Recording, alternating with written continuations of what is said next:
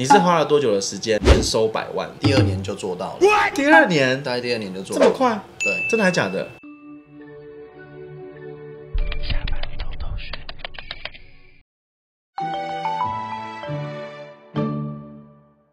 Hello，大家好，我是冒牌生。今天呢，我们要来跟大家分享的是百万年薪的保险业务员。然后呢，他是我的学弟，他叫。你自我介绍一下。Hello，大家好，我是小周，很高兴能够在这里与大家见面。哎，你做保险业务做了多久了啊？大概三年左右的时间。我以前刚回到台湾的时候啊，其实我是做精品业的，是在免税商店卖珠宝，卖一些精品的部分。那你以前在免税店的时候是有底薪的吧？你通常都是底薪加上奖金啊。对。那现在做保险业务的话会有底薪吗？嗯，刚开始是没有，然后等到晋升主管的时候还会有一些底薪。从有底薪到没有底薪的这个过程中，你会不会有点觉得不适应？会不会担心啊？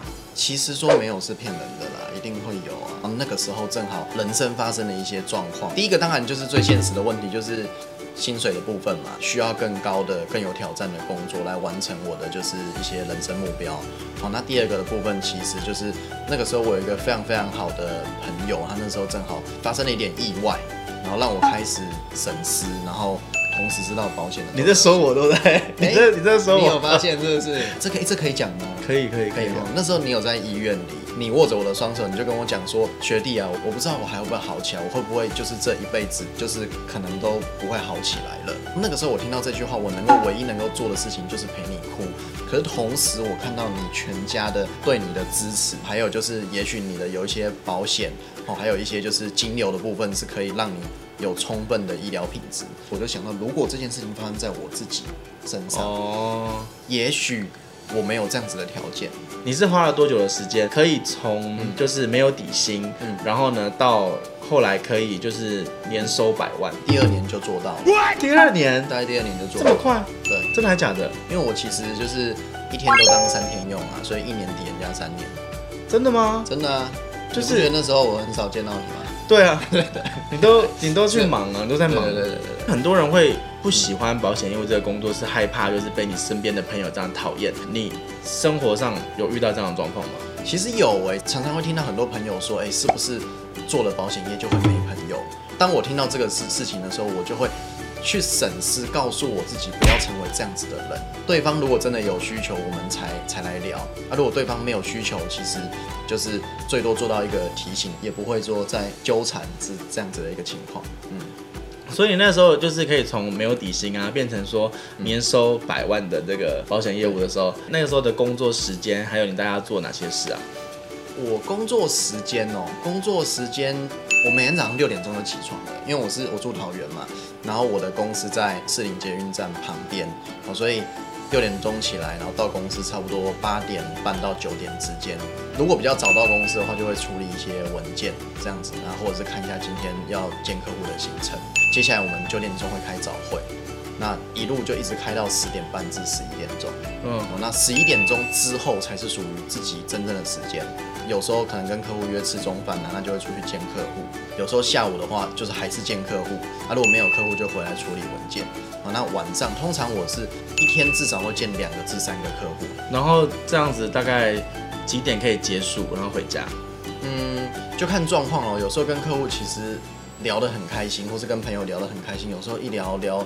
聊过头了也是九点十点啊，啊，如果有时候如果要有要谈到一些比较深入的话题，可能也许十一点都有可能。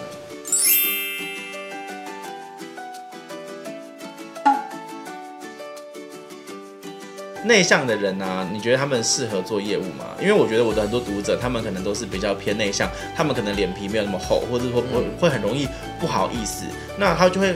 导致说不敢去尝试这种比较嗯需要去开拓的，或者是需要去开发新客户的这种工作，所以我想问说，内向的人要怎么样去做业务啊？我觉得不会不行哎，因为我觉得第一个是什么样的人会吸引到什么样的客群，对啊，有一些人可能他他比较内向，或是他不见得是内向，他可能是慢比较慢热型的。对，像我就比较属于慢热型的哦，但是相对来说，慢热型的你之后热了之后，你也许跟这个客户你会变得很好的朋友，你们会变成非常深交的的一个状况。那内向的人呢、其实他的他的好处其实也很多，也不会说不适合做业务。例如说，他可能会比较细心，或比较贴心。那开发的方式可能当然就不会说跟很外向的人一样。我还看过有一些比较内向的业务啊，他是透过网络去开发他的客群。不同的业务会吸引到不同的客群。那你觉得你自己是比较偏内向还是比较外向的业务啊？我觉得我是比较慢热型的。嗯，对，我觉得我一开始是比较内向的，可是透过我觉得在这个行业的的一个磨练，我觉得我现在慢慢就是比较能够一接触到人，我比较能够敢跟对方去沟通，或甚至打成一片。所以我就像我说的很多。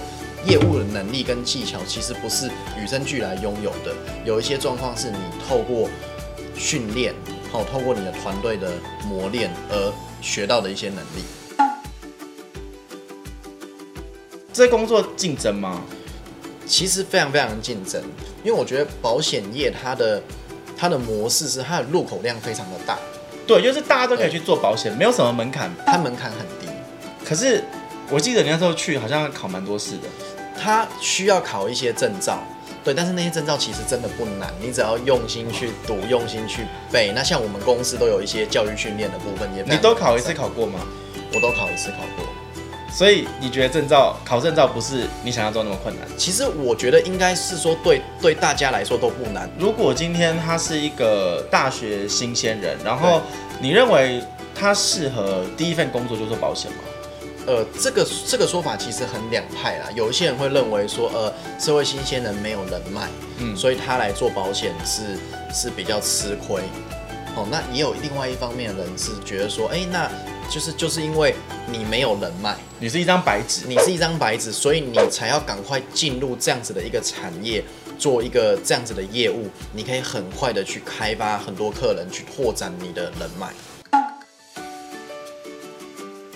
如果我一个月只有赚三万块钱，甚至两万五千块钱，那我可以买保险吗？可以啊，其实真的吗？真的可以啦，真的可以。其实像我蛮多客户，其实有一些可能比较年轻，所以相对来说，他可能他的薪资的结构没有那么高，那我们会帮他做一个配置，比如说他在可能三万块的薪水里面，每个月帮他提拨可能两千块。哦，或到三千块的部分来做一个理财，那或者是可能一两千块来做一个呃保障的部分。哦，那做保障的部分其实不是说把他的钱拿去丢到大海里浪费掉，不是说没有用到的丢到大海里浪费掉。其实说这个钱是为了让我们今天如果真的有状况的时候，而不会让我存的这些更多的资金跑到医院里面。